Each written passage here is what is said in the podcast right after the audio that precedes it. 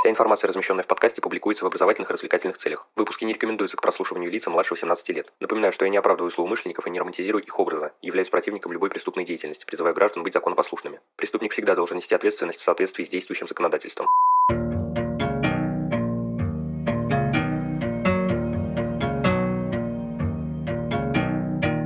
Всем привет, вы на канале Крим One, и сегодня мы побеседуем об экспертном исследовании.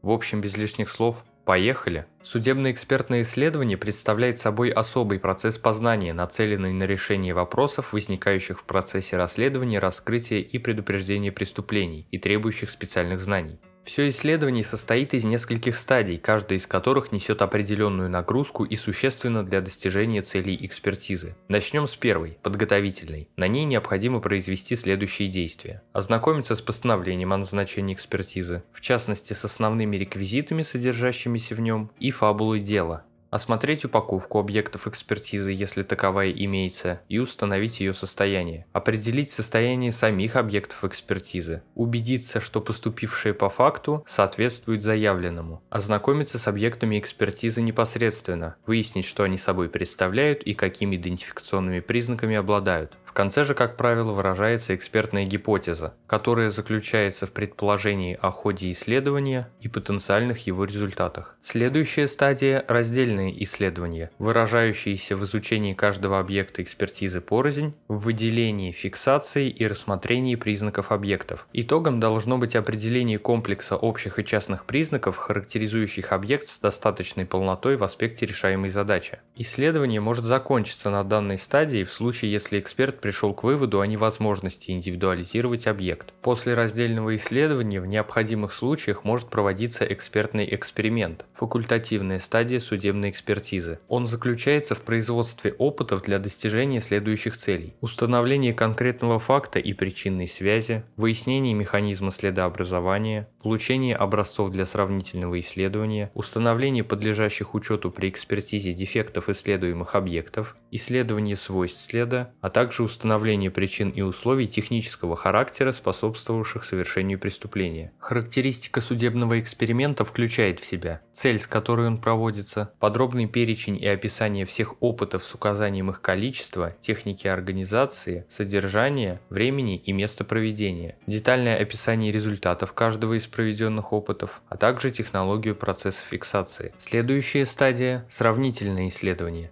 Ее целью является установление совпадений или различий общих и частных признаков сравниваемых объектов. Реализуется стадия с помощью трех методов. Сопоставление, которое заключается в размещении сравниваемых объектов рядом так, чтобы можно было одновременно наблюдать за их признаками. Совмещение, характеризующееся расположением сравниваемых объектов, при котором признаки одного являются продолжением признаков другого. И наложение, установление такого контакта между сравниваемыми объектами, чтобы их можно было наблюдать в свете, проходящем насквозь. Заключительная стадия процесса экспертного исследования – оценка результатов и формулирование выводов. Они должны вытекать из проведенной экспертизы и содержать ответы на вопросы, поставленные перед экспертом. Выводы формулируются на основе анализа результатов, полученных в ходе производства всех предшествующих стадий, соответствуя при этом трем принципам – квалифицированности, то есть необходимости обладания специальными знаниями, определенности, недопустимости формулирования ни одного однозначных выводов, и доступности, то есть закрепление таких выводов, которые не требуют для своей интерпретации специальных знаний. Экспертные выводы классифицируются по нескольким основаниям.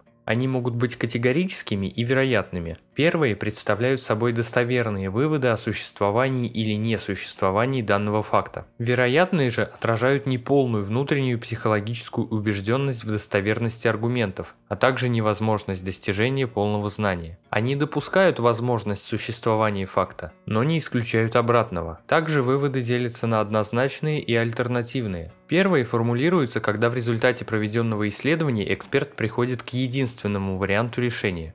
Вторые, когда имеется много вариантов, и каждый из них может быть использован в процессе доказывания. Помимо этого, выводы бывают условными и безусловными. В первом случае устанавливаемый в ходе экспертного исследования факт зависит от какого-либо условия, во втором же нет. Ну и в завершении можно привести деление выводов на положительные и отрицательные. Первые формулируются при установлении какого-либо факта, вторые – при его отсутствии. Отдельно стоит отметить такую форму вывода, как НПВ – сокращение от выражения «не представилось возможным». Он применяется в случаях, если у эксперта отсутствует необходимая компетенция, имеется нехватка материально-технического оборудования, для решения поставленной задачи отсутствует методика исследования или необходимые сравнительные образцы. И раз уж я упомянул методику исследования, то необходимо поговорить и о ней. Методика судебной экспертизы – это программа использования комплекса методов, приемов и технических средств, применяемых в определенной последовательности и определенным образом для решения экспертных задач. По степени общности выделяются методики типовые и конкретные. Типовая методика выражает обобщенный опыт решения экспертных задач. В определенных случаях она может применяться экспертом без какой-либо адаптации или изменения. Конкретная же методика является способом решения частной экспертной задачи и выступает результатом результатом приспособления, изменения типовой методики, либо плодом творческого подхода к решению экспертной задачи. В структуре типовой экспертной методики различают следующие элементы. Типичные для данного вида экспертизы объекты, возможности методики и ее надежность, методы и средства исследования, предписания, касающиеся последовательности и условий их использования, а также описание возможных результатов и их характеристика в аспекте экспертной задачи.